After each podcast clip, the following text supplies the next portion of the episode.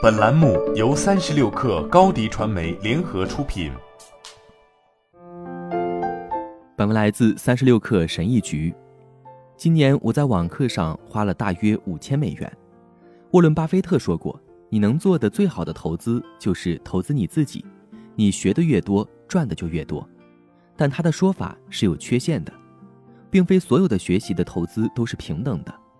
擅长自己手艺的人往往不是最好的老师。同样的，写出最畅销作品的创作者并不能教授出最大的价值。早日甄别出一些糟糕的网课，能让你不至于浪费自己的时间和金钱。大多数在线课程都是无用的，因为他们关注的是什么和为什么，而不是如何。老师应该告诉我们如何做，而不是没完没了的谈论为什么和什么。有价值的东西通常包括模板、教程、电子表格和屏幕共享。阿南特·阿加瓦尔在接受《纽约时报》采访时表示：“主动学习有效，协作学习也有效。”最近的一项研究也表明。协作学习可以帮助你完成在线课程，然而大多数在线课程创建者都选择提前录制视频，这样学员就可以按自己的节奏观看。不过，哈佛大学和麻省理工学院的数据显示，只有百分之三到百分之四的学生能完成自定进度的在线课程。为了调动你的学习热情，你需要一个社区。人们学习课程不是单纯为了获取信息。这就是谷歌和 YouTube 的作用，他们学习过程、交流和结果。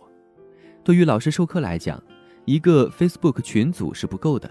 优秀的课程能为协作学习提供结构化的空间。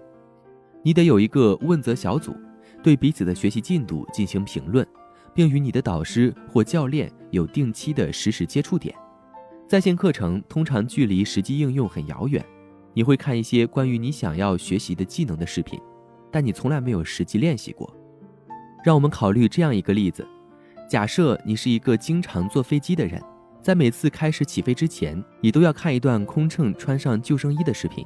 你一遍又一遍地看这条视频，但实际穿上一次充气救生衣，比反复观看另一个人做这件事更有价值。你得通过自己执行，才能真正学会一项技能。这一原则也叫直接性，它是掌握任何技能的必要条件。然而，大多数在线课程教授的技能并非直接传授。我们应该注意的是，我们不能从观察中学习，只能在做的过程中学习。你希望学习一门课程的结果是什么？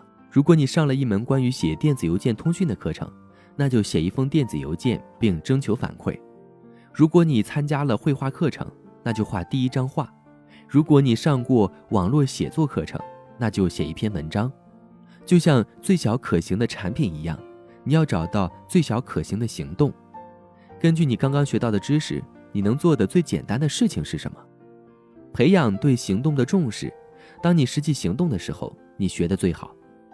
大师未必是最好的老师，更有可能的是，当涉及到教学设计和学习科学时，他们可能也是初学者。大多数在线课程都假设我们的大脑能像录音设备一样工作，但是实际上，学生们并不能通过消费内容来获得他们想要的技能。相反，学习至少是一个三步过程：获取、编码和检索。深研学习的科学家罗迪格写道：“学习很容易，就像在沙子上写字，今天还在这里，明天就消失了。但只要努力。”学习就会更深入、更持久。通过被动的内容消费来学习并不费力，这就是为什么大多数在线课程仅仅是一种娱乐形式。我们应该注意些什么呢？寻找积极的学习方法，检查课程是否使用循证学习策略，比如检索练习、回忆过去学过的东西、间隔式重复，每隔一定的时间间隔重复同一段信息。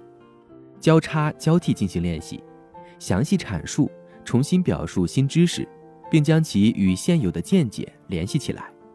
反思、综合、抽象，并阐明课程教给我们的关键经验。自我测试和校准，回答一个问题或解决一个问题。掌握是一种追求，尤其是掌握复杂的思想、技能和过程。如果你觉得学习起来很困难，不要认为你做错了什么。好了，本期节目就是这样。下期节目我们不见不散。